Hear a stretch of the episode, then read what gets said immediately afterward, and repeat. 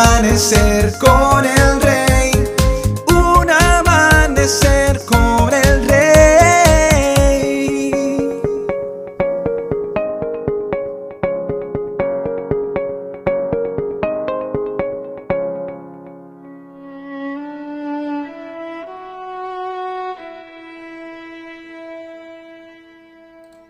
Muy buenos días y bendiciones para todos.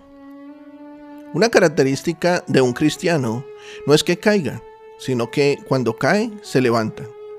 Dice la palabra del Señor, siete veces cae el justo y vuelve a levantarse.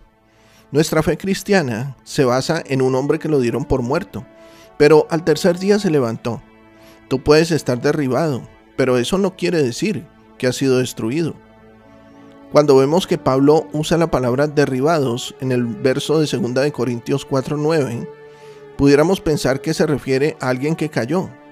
Pero al ver la traducción más fidedigna de la versión original de esta escritura, vemos que Pablo está hablando de alguien que fue echado abajo, que fue derribado, tumbado. Esta es la misma expresión que se usa en la Biblia cuando habla de que Moisés lanzó la vara al suelo, la tiró, y esta se convirtió en serpiente. Esta expresión de algo lanzado hace referencia también a los momentos en que Pablo fue golpeado físicamente. La expresión quiere decir que fue golpeado hasta llevarlo al suelo. Esto sucedió en Listra. Pablo fue azotado, apedreado, así que no fue tan solo una presión mental o emocional, sino que esto nos habla del aspecto físico, del cansancio físico que viene por causa de todo sufrimiento. En el Antiguo Testamento y en el Nuevo Testamento, la guerra no era únicamente espiritual, sino que era a pedradas, era persecución, a cantazos. Pablo está hablando de que fue golpeado al grado tal que llegó el momento en que cayó al suelo, pero está diciendo que fue aún derribado, pero que aunque estaba derribado, no iba a estar destruido. Esa palabra aparece en varias ocasiones a través de toda la escritura. Una de ellas en Apocalipsis 12:10 donde dice, entonces oí una gran voz en el cielo que decía, ahora ha venido la salvación, el poder y el reino de nuestro Dios y la autoridad de su Cristo porque ha sido lanzado fuera el acusador de nuestros hermanos, el que los acusaba delante de nuestro Dios de día y de noche. El diablo tenía dos únicas funciones en la Biblia. Era conocido como el adversario y como el acusador. Y cuando Cristo vino y murió por nosotros en la cruz del Calvario, esos dos poderes que el, hombre le dio cuando pecó fueron eliminados. Y lo que dice ese verso es que el diablo fue lanzado. Ese era el destino del diablo, ser lanzado. No es tu destino ser lanzado. No es tu destino estar derribado perpetuamente. El que fue lanzado fue el acusador. Cuando los discípulos comenzaron a hacer milagros, volvieron donde Cristo y les dijo, yo veía a Satanás caer del cielo como un rayo. Jesús había visto que el diablo había sido lanzado del cielo. Apocalipsis 12 sigue diciendo en los versos 11 y 12, y ellos le han vencido por medio de la sangre del cordero y de la palabra del testimonio de ellos, y menospreciaron sus vidas hasta la muerte. Lo triste es que hay gente que aún han sido lavados por la sangre de Cristo.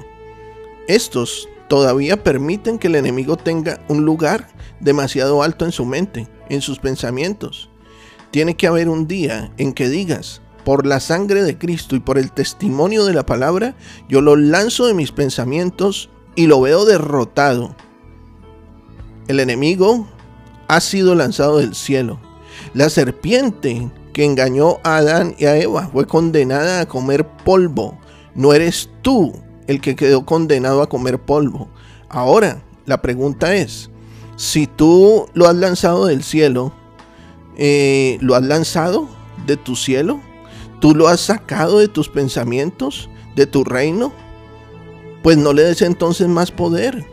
Entiende que eres tú quien tiene la victoria.